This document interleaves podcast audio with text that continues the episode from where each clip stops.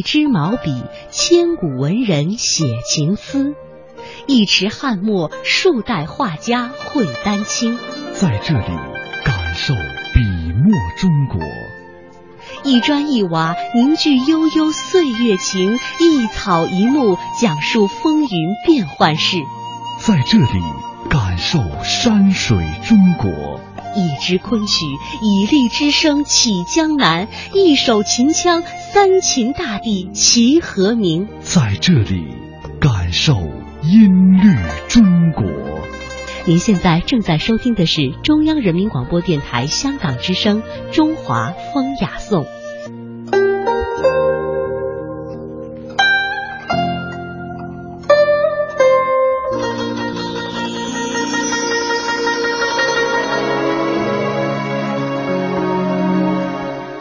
欢迎各位收听今天的《中华风雅颂》。大家好，我是郑博。大家好，我是君阳。在今天节目的一开始呢，让我们首先走入每日一问。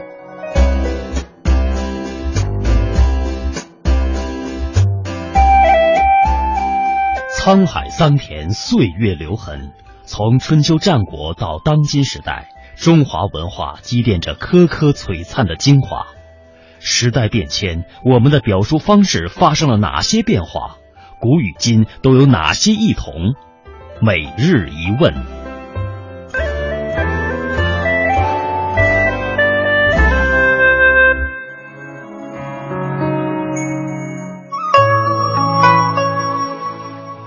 每日一问，问的是手帕最早可以追溯到什么时候？那么手帕最初是用来干什么的呢？其实和我们今天节目上半时段要和各位介绍的《孔雀东南飞》这首乐府民歌呀，有着千丝万缕的联系。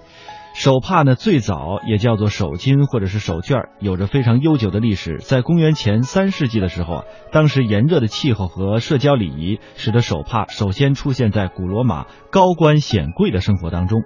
那个时候，手帕有一个主要的作用，就是来擦拭汗水的，而擦鼻子必须私下进行啊，否则呢会被人看成是缺乏教养而遭到一些讥讽的。那古希腊的时期的手帕呢，是用亚麻布做成的，出门的时候要塞在腰带里。到了十七世纪的时候，法国的手帕异常的精致，那个时候的宫廷显官、名门望族乃至闺阁名媛啊，使用的都是以金箔镶金边的这种手帕。在十八世纪呢，西方的国家妇女化妆已成习俗，所以说五彩缤纷的手帕呢也随之出现了。而说到我国呢，手帕最早出现在先秦时代，当时的人们把它称作是巾。在汉乐府诗歌《孔雀东南飞》当中，就有一句提到了手帕，说的是阿女莫无声，手巾掩口啼。可见当时的手巾呢，显然是擦拭眼泪用的。所以说，到了手帕这个名称正式的出现呢，应该是在唐朝。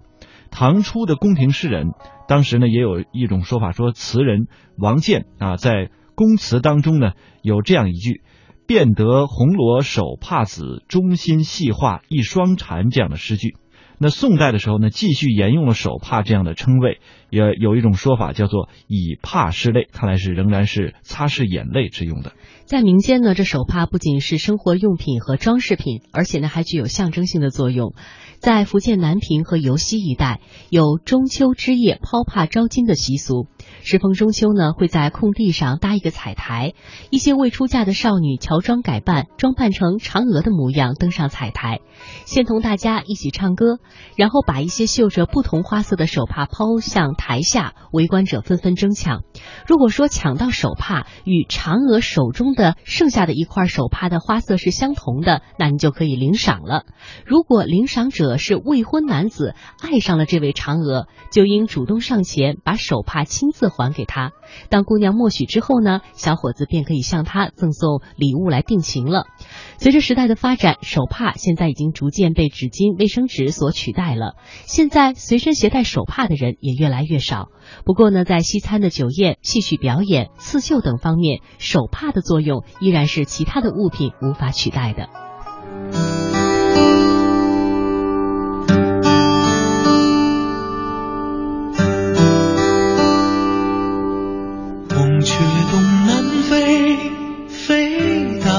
天涯去不回，千般恋爱万种柔情，相思成灰。心碎的时候，秋声格外让人悲。天若不尽人意，我愿生死相随。孔雀东南飞，飞到天涯去不回。江上下残照，斜阳万木低垂。情深的时候，那种离别不伤悲。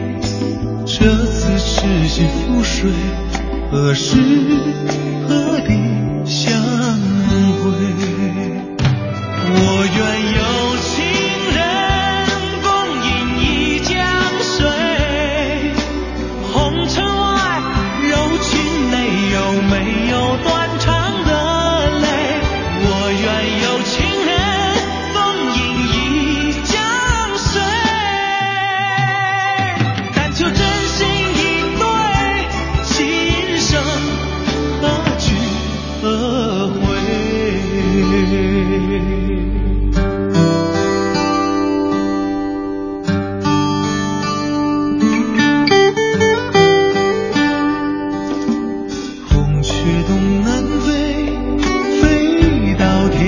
去不回。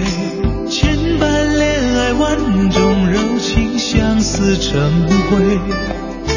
情深的时候，那种离别不伤悲。我们听到的这首歌曲《孔雀东南飞》，在刚刚介绍手帕历史的过程当中，我们也提到了，说在汉乐府诗歌《孔雀东南飞》当中啊，就有一句提到了这个手巾、手帕。